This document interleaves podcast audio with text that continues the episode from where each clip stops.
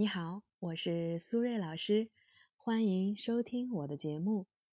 经常呢有网友咨询我在约会中如何快速的提升好感的话题，所以呢今天统一回复一下，主要呢是针对在约会中涉及到的穿什么、去哪里、做什么、聊什么四大方面来给大家提供建议。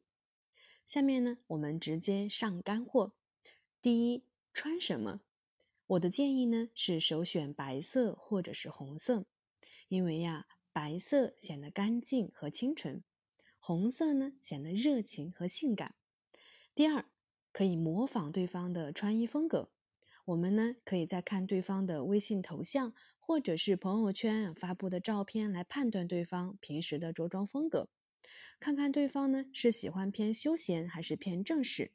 在这些方面呢，尽量的和对方类似的搭配就可以了，因为呢，相似的着装风格会让对方觉得你们拥有相同的审美品味，可以快速的拉好感。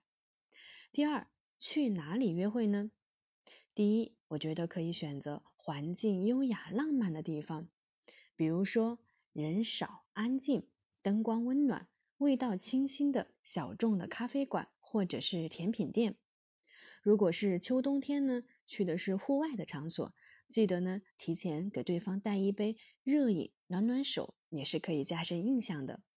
第二，能让人心跳加速的地点，比如说恐怖电影、密室或者体验刺激的户外活动，包括呀玻璃栈道、过山车等等。为什么选择让人心跳加速的地方呢？这里呢？主要是运用的著名的吊桥效应的原理。吊桥效应指的是啊，当一个人提心吊胆的过吊桥的时候，会不由自主的心跳加快。如果这个时候呢，碰巧遇见另一个人，那么他会错把由这种情境引起的心跳加快，理解成为对方使自己心动才产生的生理反应，故而呢，对对方滋生出爱情的情愫。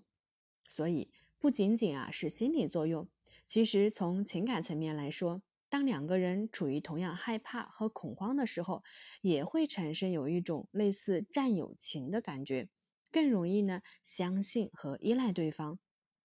第三，做什么动作呢？首先呢，在尴尬不知道做什么的时候呢，我们可以模仿对方的动作，比如说对方用手碰了碰脸。你也可以过两三秒钟以后碰一碰脸。其次呢，不要面对面的坐，可以坐有弧度的桌子，因为这样呢可以让两个人的身体距离更近一些。最后呢，可以有无意识的身体接触，比如说可以点一个两人份的沙拉一起来分享，或者呢让对方给你递一下纸巾或者是水壶。第四，聊什么话题呢？第一呀，我建议不要问封闭性的问题，多问一些开放性的问题。比如说，为什么？怎么样呢？你觉得呢？封闭性的问题啊，给大家举个例子：你是周末双休吗？开放性的问题，再给大家举个例子：那你平时工作忙吗？开放性问题的好处是可以避免呢，让对方在回答问题的时候不是简单的回答是或者是不是，而导致话题结束。开放性的问题呢，可以让对方在回答的时候啊，自然说更多的内容。比如说，你问：“那你平时工作忙吗？”对方回答：“平时啊，工作不算忙，下班以后还会去健身房跑跑步。你呢？”你回答：“我也挺喜欢运动的。”不过呢，我比较喜欢竞技运动，所以呀，会和朋友一起打网球。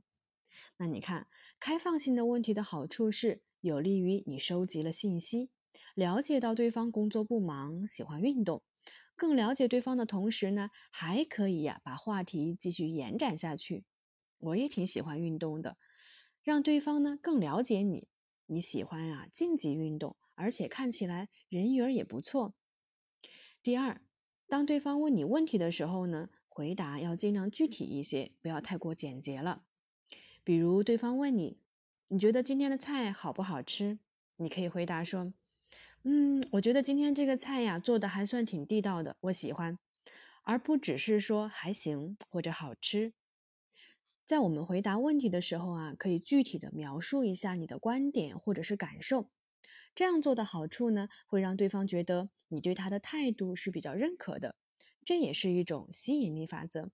因为人呢，会更容易喜欢那些喜欢自己的人。第三，聊真情实感或者是新鲜有趣的话题，比如说，方便聊一聊你喜欢的异性类型吗？在对方聊自己喜欢的类型的时候啊，可以让你更了解对方的喜好，同时呢，也提醒自己如何更好的表现自己，投其所好。还可以问，那你最喜欢的明星是谁呢？为什么呀？明星啊，也不一定是影视明星，也可以是运动明星。只要对方愿意回答，就可以从中了解到对方更多的想法和品味，有利于呀我们话题的延展。并且呢，可以自然的促进双方关系的推进。最后呢，我想对那些感情经历比较少的朋友说，聊天技巧或者是恋爱策略呢，其实都是可以学习的。不要呢，因为屡屡受挫就封闭自己，或者是妄自菲薄。